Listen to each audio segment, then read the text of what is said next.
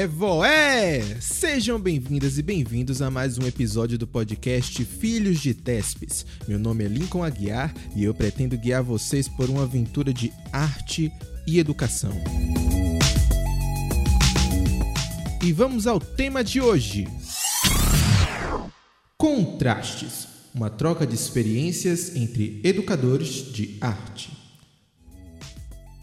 Para falar sobre esse tema e traçar um diálogo bacana com a gente, eu convidei dois grandes amigos meus de graduação, que também são professores de arte em outras cidades e outros contextos. Claro, cada um está na sua casa, está se cuidando e mantendo o distanciamento necessário nesse período de quarentena. Isso é importante. Mas vamos lá.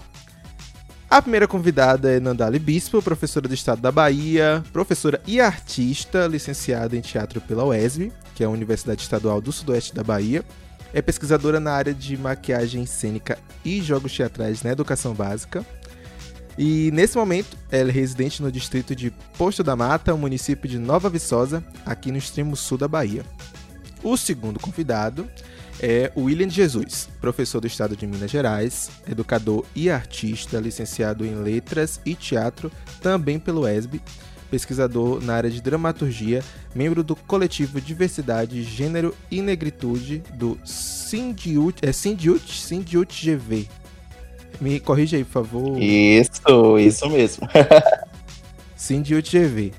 Em Minas Gerais, que é onde ele vive na cidade de Governador Valadares, atualmente. Yeah. É isso aí. Quem é que quer começar a se apresentar? Então vou começar, tá? Mas eu vou falar rapidinho, que aí eu dou a oportunidade da gente também estar tá fazendo perguntas um para o outro, tá? Então, tá, pode ser assim? Pode, pode, de boa. gente, olá, tudo bem com vocês? Eu sou o William, como foi apresentado. E inicialmente eu gostaria de falar é, da importância de, desse espaço. E, nossa, o projeto de Lincoln é um projeto super bacana fala de pessoas, fala de lugares de fala, e eu tô já queria começar usando uma, um pequeno texto de Lélia Gonçalves, que ela fala assim: "E o risco de que assumimos aqui é o do ato de falar com todas as implicações, exatamente porque temos sido falados, infantilizados. Infância é aquele que não tem fala própria, é a criança que se fala na terceira pessoa, porque falada pelos adultos que neste trabalho assumimos nossa própria fala, ou seja, o lixo vai falar, e numa boa. Esse texto está falando especificamente, né, fazendo recorte de gênero e raça no livro que é Lugar de Fala de Jamila Ribeiro, mas ele serve também para a gente pensar também nosso lugar de fala, nosso quem são os sujeitos que estão que estão falando nesse momento, né? Nós que somos três é, licenciados em teatro, especificamente de teatro, e recebemos a disciplina de artes na escola, que nos vimos é, inicialmente obrigados a lecionar disciplinas que não estão tá na nossa grade na universidade. Por exemplo, o professor de artes ele tem que falar as quatro linguagens, né? Que é teatro, música, dança e artes visuais, de um modo geral, né? Obviamente. Mas nós tivemos formação em teatro, e aí? Mas na escola gente, nós precisamos assumir esse lugar. Olá a todos que estão ouvindo esse podcast, eu sou Nandali, é, estou professora de arte né, do ensino público do estado, trabalho exclusivamente com ensino médio, de tempo integral. No ano passado eu tive uma experiência com EJA e também com é, o ensino regular, e quero agradecer a oportunidade, né, o convite. Esse espaço aqui é de extrema importância. A gente tem sentido uma necessidade muito grande de falar sobre a nossa realidade com pessoas que vivem a nossa realidade. Eu não tenho palavras tão rebuscadas, não trouxe nenhuma citação. Acho que para mim fica mais tá confortável tá ir falando e comentando. Então, acho que é isso.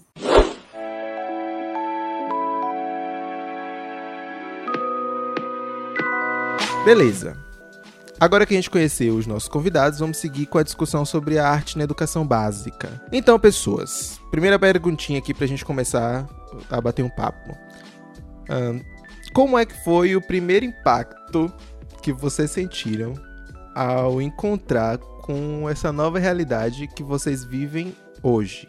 Bom, passei no concurso, escolhi uma região e aí eu vim para a nossa cidade que eu não conhecia, conhecia cidades vizinhas, mas onde eu estou eu não conhecia. Tem uma cultura bastante diferente. Algumas coisas se encontram da região de Jequié, onde eu fiz faculdade, de Piauí, onde eu nasci, Biratá é onde eu morei, mas é tudo muito diferente, é como se eu não estivesse na Bahia. Aqui uhum. tem muita, é, muito capixaba, muito mineiro, tem uma galera que vem de outros estados e se encontram aqui, mas essa cultura baiana aqui eu senti um pouco de diferença não só no sotaque, mas nos costumes também, e nesse pertencimento ao ser baiano, ao ser nordestino, que da onde eu venho é mais efervescente. E ao chegar na escola, né, essa, esse, essa diferença de cultura, ela me impactou, então, esse foi o primeiro impacto que eu encontrei, né, da cultura diferente, de estar na Bahia e não parecer estar na Bahia. E outro, outra diferença, outro impacto, né, diferença não, porque foi a minha primeira experiência enquanto docente. Antes disso, eu só tinha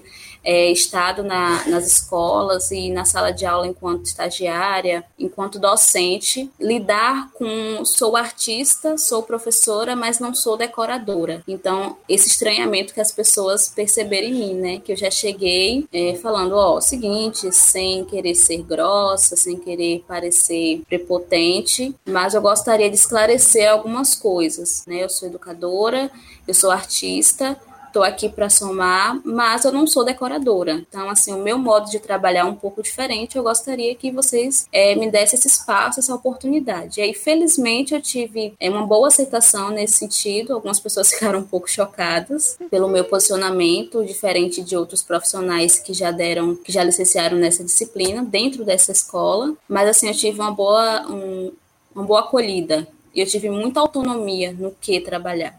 E daí para frente, as dificuldades que eu enfrentei são da própria realidade da escola pública, né? Não tem espaço adequado, não tem material adequado e a gente vai se virando no dia a dia. É, esse quesito, mano, do, do, da decoração e tal, eu acho que é uma coisa que a gente sempre pega, né? Independente de onde. Sim, sim, sim.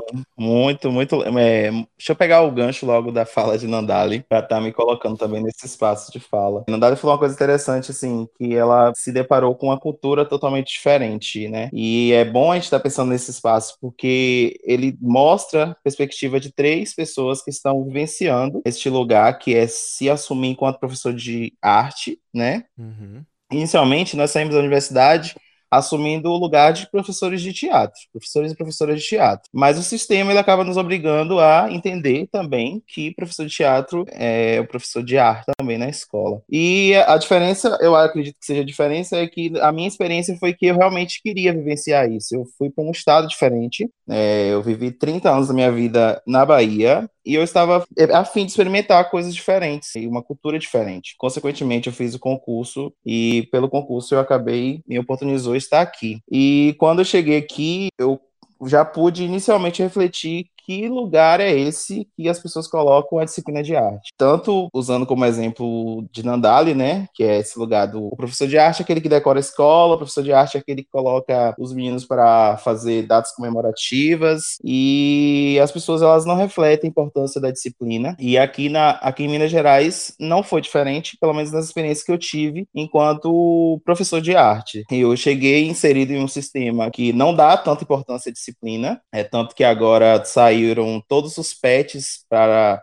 para as aulas remotas e a disciplina de artes, ensino religioso e educação física não foi contemplada nesses PETs. Aí, quando os professores foram questionar, falou-se muito de que a, é, são disciplinas interdisciplinares. Aí a gente já traz a primeira discussão, né? Como assim? A gente entende a disciplina de arte como disciplina, né? Enquanto componente curricular, e o sistema chega para a gente e fala: não, a sua disciplina ela é interdisciplinar. Ela não, não pode ser trabalhada sozinha. Uhum. Então, tipo assim, já, já cria um, um embate. Explica pra gente o que, que é PET. Porque é, é, é outro, outra ah, pegada desculpa, sistema, né? É porque isso aí, na verdade, eu ia falar mais pra frente, né? Porque ah. mais pra frente a gente vai falar um pouquinho da realidade do, da pandemia, né? Isso. Pronto, pode ser então, pode ser. Então daqui a então, pouco a gente, então, a gente descobre o que é. Eu tô curioso pra saber o que é isso. Mas enfim. Uh... É, aproveitando essa fala Sim. de William sobre a gente ter que assumir é, outras disciplinas, foi uma dificuldade que eu cheguei aqui, né? Agora a gente tem que sair, é, aqui chamamos diversificadas no ensino integral, que vem iniciação científica. É, ano passado ainda tinha linguagens artísticas que estava dentro, né? do meu leque, que me contemplava enquanto é, atriz de teatro, professora de teatro, educadora de arte. Só que esse ano já houve uma reformulação dessa matriz curricular, e aí a gente vai ter que começa a permear ambientes desconhecidos, né? Disciplinas que você nunca viu, não sabe do que, que se trata e não vem nenhum manualzinho assim, não. É tipo assim, vai, segura na mão de Deus, se vira e você começa a pegar mesmo um facão e abrir na estrada para poder fazer isso dentro do que está se propondo. Essa discussão já nos traz um pouco da realidade sobre o que, que a universidade realmente ensina para o aluno. Sim. Né? Por exemplo, o aluno, é, nós, nós três, eu acredito que seja a experiência de nós três, eu não sei, eu vou falar enquanto eu, enquanto estudante. Eu não saí da universidade com essa visão de que seria tão complicado assumir uma disciplina de arte. Ah, sim, concordo. Não, então, tipo assim, definitivamente assim, a universidade não prepara a gente para sala de aula, prepara a gente para várias coisas. E o interessante é que a, a, universidade fala muito sobre a praxis, né? A praxis do ensino, que é teoria e prática. E é nítido, gente, que a prática, ela realmente ela nos dá outros viés de discussão muito diferentes das teorias. Eu não estou aqui para criticar o jeito pelo qual é, as universidades, que eu acho que é um problema também geral. Estou aqui para criticar a universidade em si, nem os professores, nem muito menos eu. Estou para criticar o sistema, de um modo geral, que muitas vezes não prepara o aluno para a real realidade e principalmente não trabalha no educando a sua autoestima. Porque é muito difícil assumir uma disciplina que na escola é vista como interdisciplinar, ou é disciplina decorativa, ou é não é dada tanta importância, ou não precisa de tanto planejamento, ou não precisa de tanta atividade, ou por que, que meu filho está fazendo isso, sendo que é, nenhum, nenhum aluno questiona, nenhum pai questiona o professor de português, as atividades, mas o professor de artes está sempre né, se colocando nesse lugar de que tem ficar ponderando o que, que vai passar para os alunos. Então, assim, a, a, universidade ela não nos dá apropriação da realidade que a gente vai encarar mais para frente, né? Isso é uma das coisas que eu tinha marcado aqui sobre o dito chão da escola, que é um termo que eu ouvi quando eu entrei ano passado na escola, né, para trabalhar mesmo na real. E eu lembro que eu vi esse termo chão da escola. Ah, o chão da escola é diferente. Quando você vai para o chão da escola é uma outra coisa. E eu fico pensando sobre isso, cara. Sobre eu nunca ter escutado esse termo durante a graduação. Eu escutei esse termo quando eu entrei como um funcionário do, do Estado e tal. Fui dar aula mesmo. Até nos estágios, a gente não chegou a, a, a pelo menos eu não cheguei a ouvir esse termo nas minhas experiências nas escolas. Na verdade, a gente teve alguns professores que tentou mostrar pra gente qual é a realidade mesmo, né?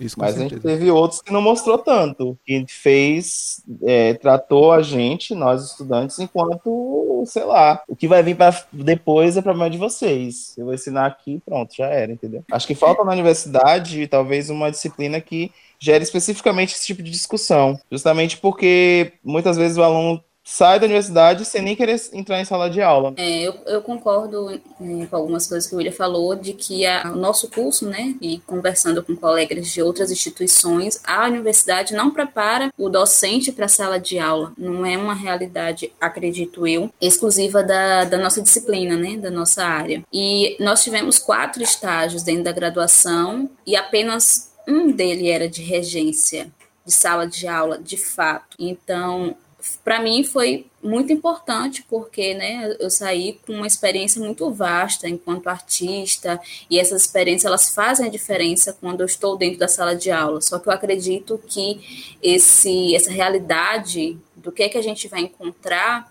faltou. Alguns professores, né, informalmente, ou na fala, ou no posicionamento, mas eu acho que dentro das disciplinas, dentro dos próprios estágios, esse chão da escola, ele não ficava tão claro. É, eu confesso que eu cheguei com muito medo, sem saber onde que eu estava, o que, que eu estava fazendo, por mais preparada e por mais capacitada que eu seja, só que esse novo e desconhecido, ele assustou. E isso ele me deixou insegura. E, é, e eu acredito que a universidade, ela poderia, nesse sentido, ter feito melhor melhor. Para continuar, tem um, uma outra questão aqui. E sobre a relação, por exemplo, é, da chegada de vocês com os estudantes. Porque uma coisa que eu senti foi um, um, um acolhimento dos estudantes, a minha pessoa e a, e a disciplina, por conta. Eles sempre meio que falavam coisas do tipo: ah, é porque eu nunca tive um, um, professor de arte que fosse realmente artista. Eu nunca tive um professor que, né, a gente sabe que é realmente da área e tal. Como é que, como é que foi essa relação aí de vocês com os estudantes? Como é que eles receberam agora esses professores que já vêm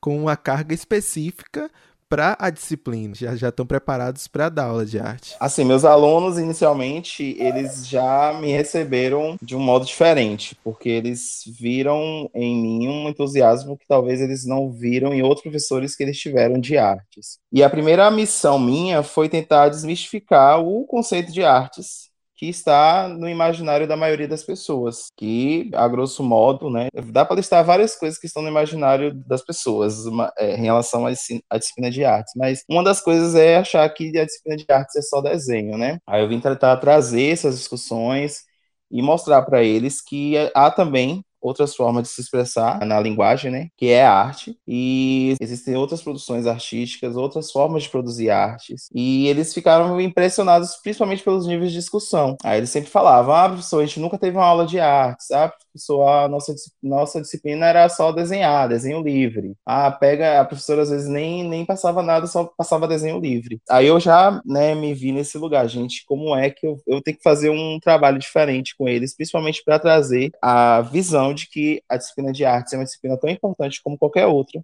como a disciplina de português, como a disciplina de matemática, como a disciplina de educação física que eles gostam tanto, mas a disciplina de artes, ela precisa ser desconstruída primeiro na mente da, dos meus alunos, para depois eu fazer um ótimo trabalho com eles. É, de início, o que causa estranhamento no lugar que eu chego é mais a minha aparência do que a minha disciplina. O fato de eu ser jovem e parecer ser mais jovem ainda é o que causa o primeiro impacto. Então, eu levei aí seis meses só respondendo qual era a minha idade, se eu era formada e se eu era casada e se eu tinha filho, que é a grande curiosidade dos alunos, né? Meu Eles acham que eu tenho a mesma idade deles. Olha, a mamãe tá com a bola toda.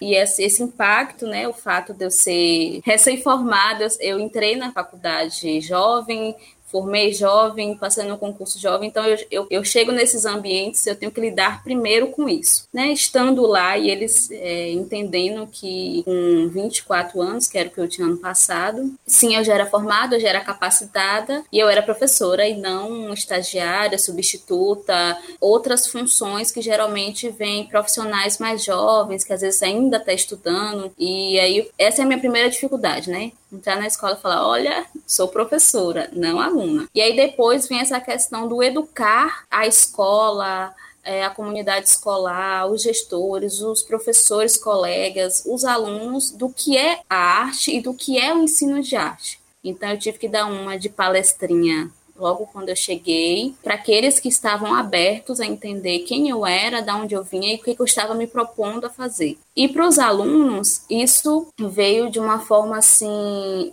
muito de ganhar confiança, né? Eu fui ganhando a confiança dele é, pelo afeto, que é o que eu acredito sobre educação, sobre educação de arte de modo geral. Primeiro, eles levaram um grande choque por descobrir que para o ensino médio, como está no livro, é arte, sem o S, e não artes, que não está errado, mas que é assim que a gente preenche os documentos que o livro do ensino médio vem escrito e aí gera essa confusão. Artes ou arte? Arte ou artes? Eu explicando para eles de que tem diferença do que eles estudaram no fundamental para o que eles vão estudar no ensino médio. Quando eles descobrem que eles deveriam ter estudado algumas coisas e que aí quando eu trago coisas de ensino médio, eles falam: "Ué, professor, isso vem da onde?" E aí eu tenho que voltar assunto de fundamental 2 e a minha estratégia foi: não vamos desenhar. Primeiro eu fiz uma atividade de sondagem, perguntei o que, que eles já tinham de repertório para poder conhecê-los, entender qual foi a trajetória deles até ali. E fiquei muito surpresa que alunos de terceiro ano não tinham tido experiência com as outras linguagens, apenas o desenho e a reprodução desse desenho. Dificuldade até em criar desenhos novos, é, de se expressar. Então eu fui muito radical no início, falei: não iremos desenhar, não usarei desenho. E aí, com o tempo, eu fui explicando para eles que o desenho estava errado, porque aí começaram a achar que o desenho estava errado, que tudo que eles aprenderam na vida deles estava errado. Eu falei que não, de que como eles já tinham uma vasta experiência em desenho, a gente ia experimentar a dança, o teatro, a gente ia experimentar as artes visuais em outros lugares, como a fotografia, a produção de vídeo. E é, e aí eles foram entendendo esse leque que é a arte, né? Que as artes, as linguagens das artes está presente. Eu tentei inicialmente sondar os meus alunos e entender qual era o conceito de artes na mente deles. E tentar desmistificar na mente deles também a necessidade do S, né? Que é artes, ou seja, a gente tem que trabalhar mais de uma modalidade. Se tem um S, significa que existe mais de uma modalidade. Aí eu tentei mostrar para eles que uma modalidade é essa, né, que está no imaginário das pessoas, que é justamente as artes visuais, né, que é o desenho, etc, etc. Aí eu usei como estratégia fazer um caminho contrário ao de Nandes. Mostrei para eles que existem outras linguagens, porém nós iríamos começar na linguagem que eles mesmos dominam. Se eles sabem alguma coisa de, de desenho, de artes visuais e artes visuais de um modo geral, a gente vai tentar trabalhar no primeiro bimestre, que aqui, na, aqui em Minas Gerais nós trabalhamos por bimestres, nós temos quatro bimestres no ano, e no primeiro bimestre, em todas as disciplinas de artes, eu trabalhei artes visuais, com todas as discussões inclusas nessa disciplina, né? Questão da, da formação da cultura, formação, é, a questão da diferença, né, a o preconceito cultural, né, as relações culturais que estão presentes no dia a dia da, dos próprios alunos. Eu tentei trazer esse tipo discussão e a partir disso a gente trabalhar as artes visuais. Nos outros bimestres eu tentei contemplar as outras linguagens, fazendo um trabalho direcionado, né, mostrando para eles principalmente coisas que eles não nunca viram na escola. Por exemplo, ao trabalhar teatro, não é só montar uma peça para o dia comemorativo, é também explicar que existem também as funções no teatro, existem as, as pessoas que trabalham na construção do, da, do espetáculo teatral, explicar conceitos é, que muitas vezes eles precisam para entender o que, que é o teatro. E da mesma forma foi feito com a dança e com a música. É, por aqui eu acabei, pelo menos no ensino médio, dando uma recortada para o meu lado, né? Então, eu recortei teatro todo para o ensino médio, assim. Foi o ano todo a galera pegando teatro, só que sendo o teatro uma linguagem macro e dentro dele eu ia trabalhando as outras três linguagens que a gente tem, né? E o engraçado é que comigo aqui aconteceu basicamente isso. Quando chegou no quarto bimestre, os alunos já tinham uma visão mais ampliada do conceito de artes, que às vezes a gente fazia proposição de dança, eles queriam fazer teatro ou música. Então, tipo assim, o quarto bimestre, pelo menos na realidade da escola que eu vivenciei, foi trabalhando um pouco das, de todas as linguagens, porque os alunos já estavam encantados uh, de um modo geral, né? Porque sempre tem um aluno ou outro que não quer participar ou se sente envergonhado no processo. Eu lembro de uma fala de uma professora que a gente teve na graduação, de que ela enfatizava né, a importância do aluno saber que você é artista. E aí eu aprendi isso em um estágio, que eu levei para a sala de aula e, e eu vi resposta positiva. Então aqui eu já comecei assim, né? Eu sou professora, mas eu sou artista também. Então quando eu falava de teatro, o fato deles saberem que eu já tinha participado de espetáculos de teatro, eles queriam saber como era em cima do palco, como era no camarim, como era atrás da coxia, e aí trazer também é, material meu, fotografias, recorte de vídeo, espetáculos, para dentro da sala de aula para poder mostrar para eles esse lugar de fala, né, propriedade. Acho que, que isso é importante também, saber do que a gente está falando nesse contexto, de que para os alunos faz uma diferença bem grande. Sim, sim, é colocar, né, buscar essa credibilidade dos alunos, né, se mostrando enquanto artista e professor professor. Quando a gente se mostra mais enquanto artista, os nossos alunos entendem na gente um, um potencial também para eles, né? Uma referência. Então, essa discussão que a Nadali trouxe é muito importante mesmo.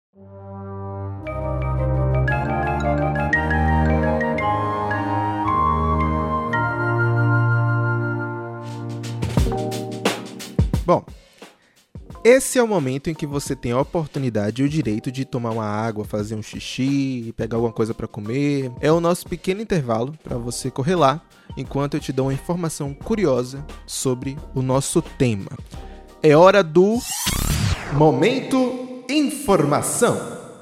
Apesar de nós termos a arte como uma disciplina escolar há tempos na história da educação brasileira, as linguagens mais destacadas sempre foram as artes visuais e a música, sendo elas obrigatórias. O teatro e a dança só passaram a ser obrigatórios dentro da escola a partir de 2016, quando no dia 3 de maio de 2016 foi publicada a Lei 13.278, que inclui o ensino de artes visuais, dança, música e teatro nos currículos dos diversos níveis da educação básica do país. O texto foi sancionado pela presidenta Dilma Rousseff e as regras valem tanto para as escolas públicas quanto para as particulares. Então não tem para te correr, querida. Vai ter teatro na escola sim e é garantido por lei.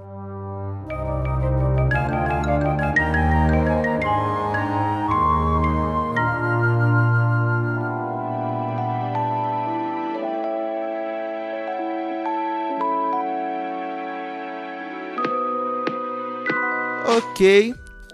E agora nós estamos chegando no nosso segundo bloco, né, que vem depois de intervalo. E nesse aqui uh, a gente comenta um pouco de como a gente está nesses tempos pandêmicos. Então, todo mundo dentro de casa e na escola como é que estão as atividades? Quem pode começar aí a falar sobre? Então, esse ano nós estamos experimentando, eu acredito que o mundo e o Brasil inteiro, novas metodologias para sala de aula e a gente está entendendo agora sala de casa, muitas vezes agora como sala de aula, né? Aqui, o governador Valadares não está diferente. O governador decretou, né, que todos os profissionais de educação deveriam estar inseridos na num sistema que ele chama de teletrabalho, e nós estamos aí envolvidos, né? Apesar de ter passado por cima de, de uma greve que estava já explodida aqui no estado, mas até os professores que estavam em greve agora estão em regime de teletrabalho. Só que como eu falei mais cedo, a disciplina de artes, ensino religioso e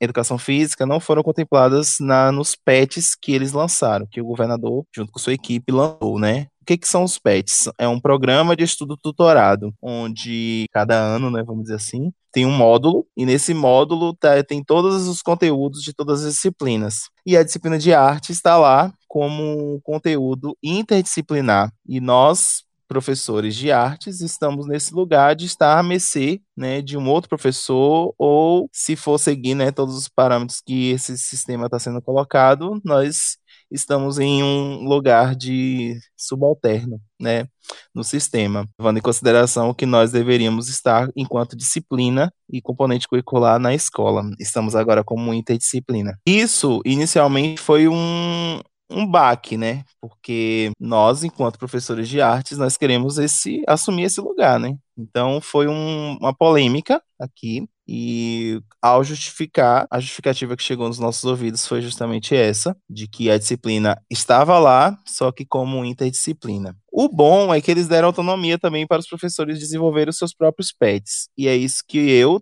enquanto professor de artes, e pensando também nesse lugar de apropriar-se e defender a disciplina de arte como componente, componente curricular, estou tentando elaborar o PET da minha disciplina para que os meus alunos também eh, se sintam contemplados com todos os conteúdos que a gente pode desenvolver na disciplina de artes e pensar também de como a arte ela pode nos ajudar a entender essa crise pandêmica que está no mundo, né? De que forma nós, enquanto é, pessoas, podemos pensar dentro de nossas casas, com um olhar artístico, de que forma essa pandemia ela nos afeta e de que forma nós éramos antes dela e de como nós somos agora e como seremos depois que ela passar. Pô, muito doido. Esse sistema de você ser só interdisciplina e não ser entendido enquanto disciplina em si. É bem. Sim, sim. Eu fico pensando assim, tá? Como é que os meus alunos vão receber esses meus pets que eu estou elaborando, né? Porque se, se o governo governo decretou que essas disciplinas não são tão importantes como as outras, que a disciplina de português estava lá no PET,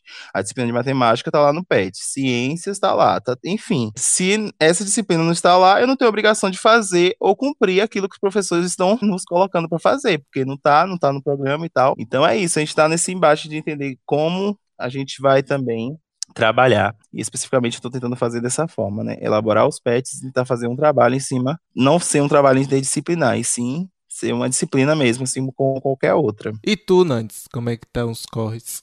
Sei que tu tá com o gerenciamento do site lá da escola e tudo mais. É, aqui nós passamos assim mais ou menos um mês sem ter nenhuma ação esperando mesmo, né? Foi quase 30 dias esperando para ver o que é que o estado da Bahia ia resolver, o que é que ele ia dar de posicionamento para a gente, de orientação, até porque a gente não pode caminhar isolado, porque no retorno a gente tem que se adequar é, ao que foi colocado de modo estadual. E aí, assim, a orientação que a gente recebeu é de que não perdesse o vínculo escola-aluno e o vínculo professor-aluno, que esses alunos eles tivessem acesso a conteúdos de estudo, mas que essas aulas elas não são validadas como aulas presenciais, que a gente pudesse validar de outras formas, mas que as aulas presenciais elas terão que ser repostas, se não em 200 dias letivos, mas em 800, é, 800 horas letivas. E aí começou uma articulação para poder é, os alunos receberem algum tipo de atividade, até pensando também nesse tempo ocioso para que aqueles que não tivessem tantos recursos recursos de lazer, de entretenimento, é, tivesse alguma coisa para poder estar tá com as mentes ativas de alguma forma e que o hábito pelo estudo ele não se perdesse. A grande preocupação é do corpo escolar que eu estou inserida era que esses alunos eles não se desvinculassem 100%. Ainda que a gente entenda que estamos vivendo tempos outros, alguns colegas não compreendem tão bem isso, né, de que o ritmo é outro, de que o aluno ele está vivendo as mesmas ansiedades que nós, as mesmas inseguranças que nós de que tem dias que são piores que outros, que a gente não está produzindo na mesma velocidade e que ofertar atividade, ofertar conteúdo para os alunos, ele tem que respeitar esse novo formato e essa nova, essas novas necessidades. E daí nós temos uma articuladora do, do turno integral e uma coordenadora. Então, os professores mandaram para elas e elas organizaram via grupos de WhatsApp com líderes de turma para poder mandar essa, essa primeira leva de atividade, né? Foi a primeira experiência. E aí a gente sentiu uma grande dificuldade com isso, porque a gente não tinha devolutiva dos alunos e, assim, eu mesmo, particularmente, não me sinto confortável para estar tá me inserindo em todos os grupos de WhatsApp de, de todas as turmas ou que o meu contato pessoal ele seja disponibilizado. Eu tenho um Instagram profissional que eu faço esse contato. Então, um aluno pode me mandar mensagem no, no direct, eu respondo, pode me mandar áudio, eu vou auxiliando dessa forma. E a gente percebeu que precisava, é, como se fosse oficializar, sabe? Documentar de alguma forma essa oferta de atividade. E aí foi quando surgiu a ideia de um colega de criarmos um site pelo, pela plataforma do Google e também sobre esses discursos, né, de, de nos apropriar apropriarmos mesmo da tecnologia de uma forma inteligente, usar a tecnologia a nosso favor. Diferente é de William, que tem um sistema, me parece, né? Eu entendi que tem um sistema único. Cá não. Cá eles é, fizeram alguns. Não dá nem para chamar de curso, né?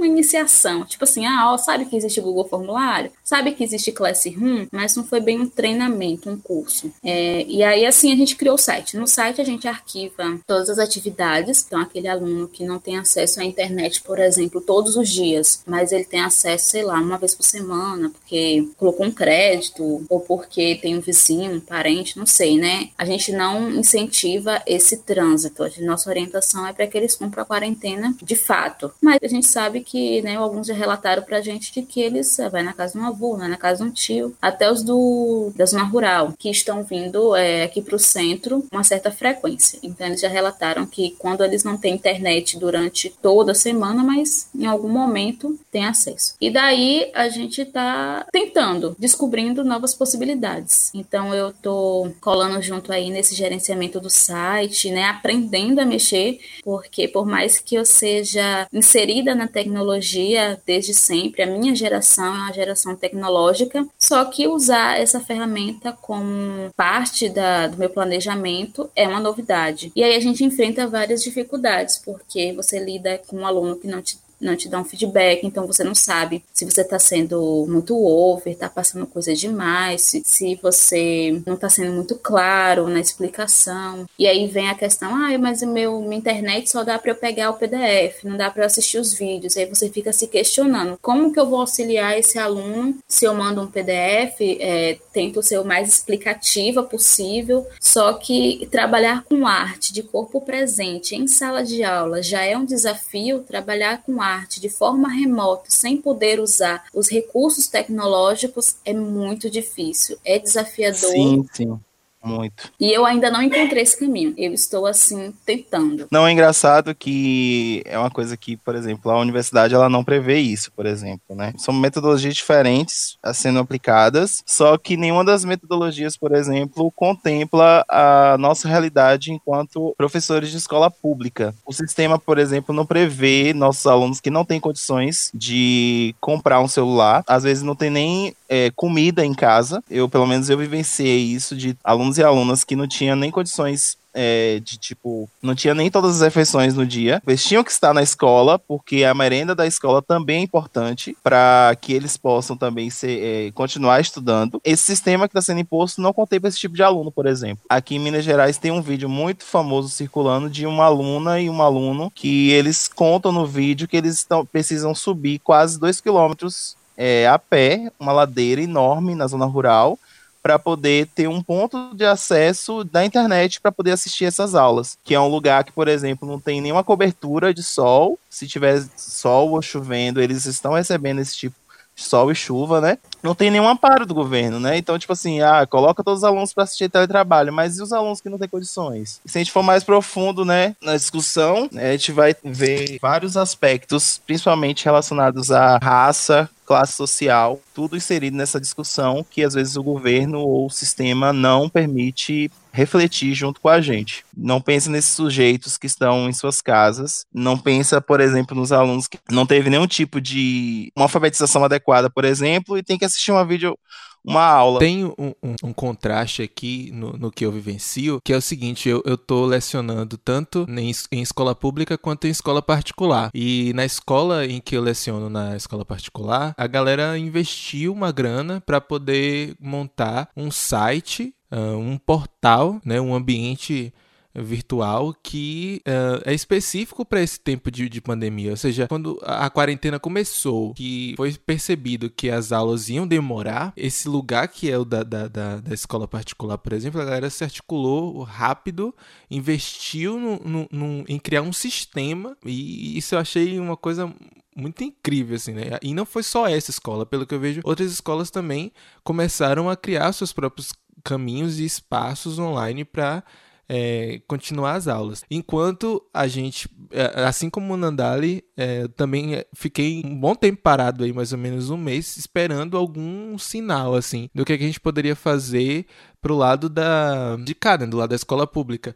Eu lembro que as primeiras coisas que a galera falou foi do terceiro ano, que como a gente ainda não tinha certeza se iam adiar o ENEM ou não, tava aquela briga toda, o pessoal falou: "Não, vamos pelo menos fazer com que o terceiro ano tenha um suporte. Vamos, desde já, começar a fazer atividades para o terceiro ano com eles, porque uh, os meninos não podem ficar parados. E depois foi que a gente recebeu as, as orientações de começar também a fazer as atividades para as outras turmas, outras séries. Eu, particularmente, estou trabalhando com o ensino médio aqui pelo podcast. A grande motivação para que o podcast existisse mesmo foi exatamente esse processo de, de educação. Mas eu também tenho ah, é. a consciência de que eu não vou conseguir acessar todo mundo via podcast, né? E também uh, via o, o, o, Google Sala de Aula, que é o que eu tenho utilizado bastante para poder falar com alguns dos estudantes. Aqui, na, aqui nas escolas, pelo menos as duas escolas que eu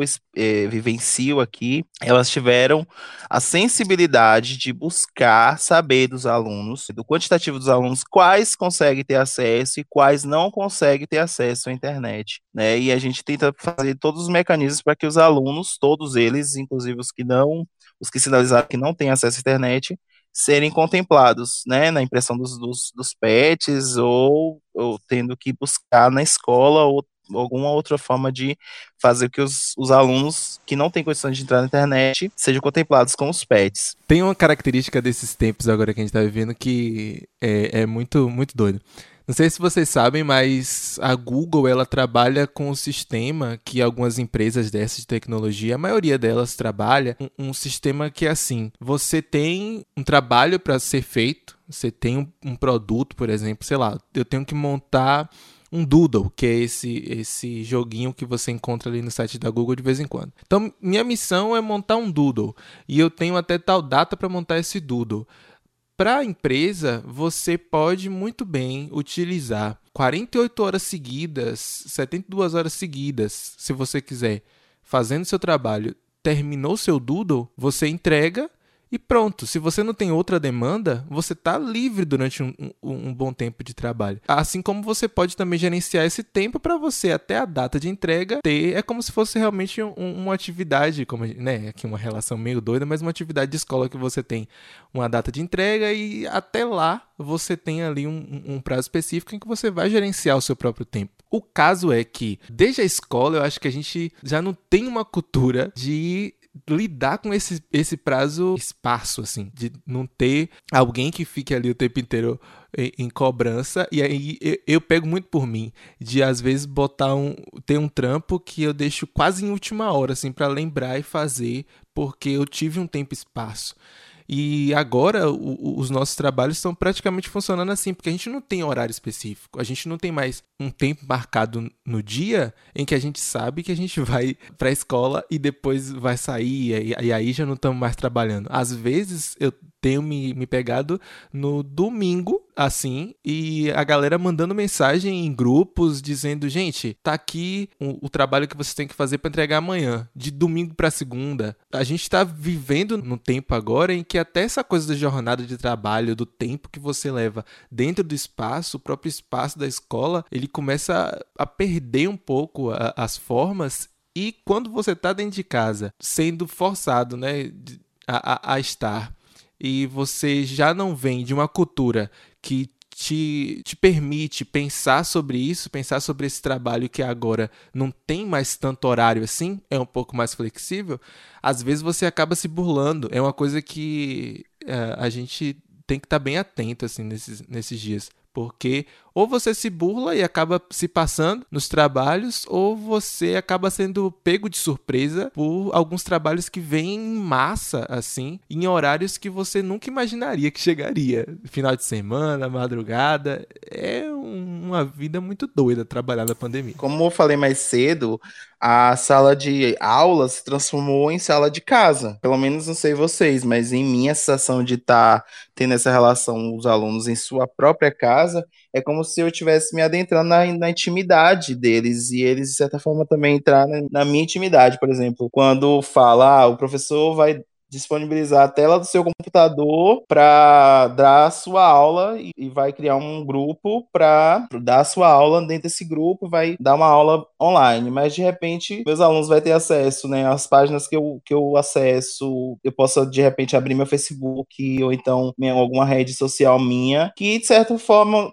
querendo ou não, é entrar na intimidade, né, é estar, é estar se mostrando um pouco mais, né, né estar sujeito a tudo isso. Pensar que nós, professores professores, nós somos bem vulneráveis nesse período, né, dessas, de se questionar, de talvez até se perguntar de qual é seu papel de fato dentro é, do sistema da educação e se colocar no lugar do aluno, de que se a gente está passando por tudo isso, para o aluno ele tem menos maturidade, ele tem menos recurso, ele tem menos idade e aí, é, às vezes a gente esquece. E teve um período aqui de que estava muito over, né, muito conteudista. Alguns professores não tinham entendido ainda essa mudança. Eu vou trazer um exemplo do noturno, né, que é outro público. Atualmente eu não estou dando aula no noturno, né, tive essa experiência no ano passado, e é outro público. Enquanto eu trabalho no integral com adolescentes que estão inseridos na tecnologia e que a sua maioria sabe mexer no WhatsApp, sabe mexer no Instagram, no Facebook. Tem uma galera, tem uma, um, um, grupo grande de alunos que só sabe usar o WhatsApp, não sabe entrar numa sala, mesmo mandando o link, não consegue baixar um, um aplicativo sozinho, tem dificuldade de usar o site, de encontrar sua própria atividade. Então a gente tem que lidar com aquela pessoa que tem o recurso e não sabe usar, com as pessoas que não têm o recurso, tem o recurso, sabe usar e se recusa a usar é, quando vem um desânimo, que vem, ah, professora, é porque eu não tenho espaço, aqui na minha casa tem muita criança, chora e não sei o quê, ou então a gente está lidando com realidade de alunos que começaram a trabalhar na pandemia, né, ajudar os seus pais, seja é, na roça ou comércio pequeno que alguma família tem, Então, ah, professora, eu não estou tendo tempo porque eu estou trabalhando, estou ajudando minha mãe, estou ajudando meu pai, assim, assim. A gente está lidando, assim, com questões variadas. E eu, enquanto é, artista, educadora de arte, eu tenho pensado qual o meu lugar hoje? O que é que eu posso fazer para poder continuar afetando pelo afeto e que essa arte ela seja potente e que eu entre na casa desses estudantes de uma forma positiva. E aí eu, né, para minha realidade atual, eu cheguei à conclusão de que eu tenho que estar com eles e que eu proporcione momentos prazerosos de alguma forma. Então, eu tenho trabalhado bastante com apreciação, com a fruição, assistir. Aí, eu faço um roteiro guiado só para que eles não. para que eles sintam que estão fazendo alguma coisa, que ainda tem essa dificuldade, né? Você pede para um aluno assistir um espetáculo, uma filmagem de um espetáculo de teatro a um filme. Se ele não tem que responder nada ou anotar nada no caderno, é como se ele não estivesse fazendo nada ou é desimportante, é menos valioso. Então eu faço um roteiro básico de, de para guiar, para poder dar um norte, mas eu tenho trabalhado nessas experiências múltiplas e proporcionar para esse aluno os que têm acesso, né, aqueles que estão dispostos, que têm um acesso estão dispostos a poder viver experiências que não viveriam em sala de aula. E aí eu tenho pensado dessa forma, de que eu tenho que respeitar também o tempo do aluno, das coisas que ele está sentindo e das dificuldades que ele está passando, porque eu estou passando por tudo isso também. Os meus colegas professores estão passando por tudo isso também. Então é um momento assim muito delicado da gente se acolher e acolher o outro, né? A arte é isso e mais do que nunca. Então eu penso que a gente está nesse lugar de ofertar coisas é, que tragam esse conforto de alguma forma. Acho que a gente foi extremamente contemplado. Eu vou ter que ir caminhando para o final, mas só para poder é, tocar nesse outro ponto que eu também coloquei aqui, pensar sobre essa saúde mental própria, né? Acho que eu estava conversando com Nandali há uns dias atrás também sobre isso, como a gente tem que ter também esse, esse autocuidado de sacar que levar esse, esse peso nas costas, a gente não está levando só. Uh, e também mostrar isso para os meninos. Ir a esse ponto de encontro, ser esse local de, de conforto. Eu fiz muito isso com os guris. É, é quando, quando alguns me, me falavam, professor, não estou conseguindo acessar, eu estou sem internet, eu ficava, não, relaxe você não precisa ficar desesperado por isso, porque né, a gente, eu tô vendo, a gente está vivendo o mesmo processo de, de quarentena, a gente está nesse mesmo processo de isolamento. Então, relaxe, não precisa ser uma coisa imposta, não é isso. A gente tem essa cultura de, de ter essa, essa obrigatoriedade por causa do valor da nota, né? E aí os meninos têm muito disso ainda, ficam nessa preocupação e tal. Então, ensinar a aprender é uma coisa que a gente tem, acho que a gente tem que estar tá fazendo nesse, nesse momento agora, assim. E esse ensinar a aprender perpassa muito a gente estar tá com cabeça de gelo, tá tranquilo com o que a gente está fazendo, no sentido de eu vou fazer o máximo que eu puder e eu tô sabendo que, que o que eu tô fazendo, eu tô fazendo de consciência tranquila, com o, o máximo de forças que eu posso nesse momento. Ana B. Barbosa não ah. faz tanto sentido, né? Nas Sim. nossas práticas educativas, principalmente agora, né? Essa coisa do eh, ensinar a aprender como, como se comportar no, na disciplina de artes a partir de agora, né? Tipo, como é que eu vou me jogar nessa disciplina, né? Como é que eu vou. E também o professor, como uhum. é que ele uhum. vai ter essa relação com o aluno, né? Pois é. Enfim, infelizmente eu vou ter que parar o papo, né? A gente tá gravando um tempão, ainda bem que a internet ajudou. Tinha tido uma bad com a internet, mas ela voltou. E é isso, a gente está chegando no final do episódio. Eu queria agradecer muito pelo aceite da, de vocês, de Nandes e de William. É muito importante falar sobre esse tema, ainda tem muito pano para manga, a gente poderia passar muito mais tempo aqui conversando, mas é claro, a, a pessoa que ouvir esse podcast até o final vai ser uma pessoa muito guerreira, viu? Porque é um, um, um papo, vai ser um podcast muito grande, já tô prevendo. E é isso, já, eu queria... Já pode pegar o título de professor de arte depois de assistir isso aqui.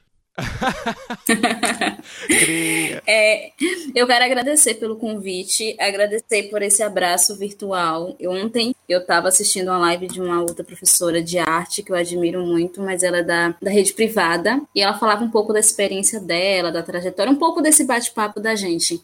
E eu fiquei refletindo, falei, nossa, tá faltando o pessoal da rede pública falar um pouco da experiência deles, porque às vezes parece que a gente não quer fazer, que nós somos preguiçosos ou que os nossos alunos não são interessados. Só que a realidade é outra, né? Completamente diferente. Vocês, é, os recursos e as oportunidades elas são muito diferentes. E a gente se abraçar enquanto educadores que estão vivendo essa, essa realidade hoje é muito importante. Tenho certeza que vocês me ajudaram muito nesse momento, agregaram bastante para mim dentro da minha docência, desde sempre, né? Desde a graduação, mas principalmente nesse momento eu queria agradecer, porque eu me senti realmente acolhida, abraçada. Oh. E o quão importante é a gente falar da gente, né? E dessa troca de experiência, para a gente saber que ninguém tá sozinho, que a gente tá junto.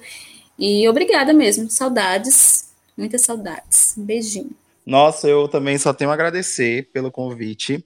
Inicialmente foi um convite que me deixou um pouco assustado, mas depois eu fui pensar, nossa, eu acho que eu vim para cá para buscar isso mesmo, esse tipo de reflexão, né? Que realidade é essa que esse ensino de arte está inserido? E pensar que a gente não trouxe uma perspectiva que é só nossa, é uma realidade de muitos, mas ela serve para a gente entender de forma macro, né, como é desenvolvido esse ensino de artes no nosso país e de que forma nós, enquanto professores de artes, precisamos nos comportar diante de todos os, todos os embates que a sala de aula barra teletrabalho nos impõe, nos coloca como algo de cima para baixo e a gente precisa sempre se, é, se apropriar enquanto pessoa, enquanto educador e buscar sempre fazer a diferença na vida dos nossos alunos, que são os mais importantes nesse processo, né?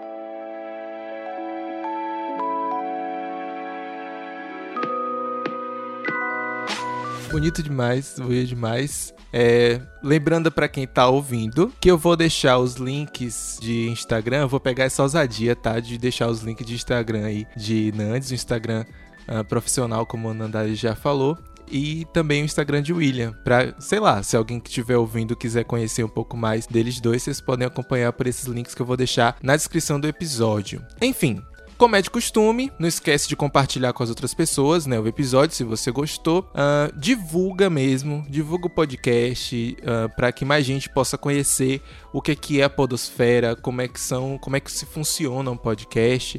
E fiquem ligados para os novos episódios que vão vir por aí, belezinha?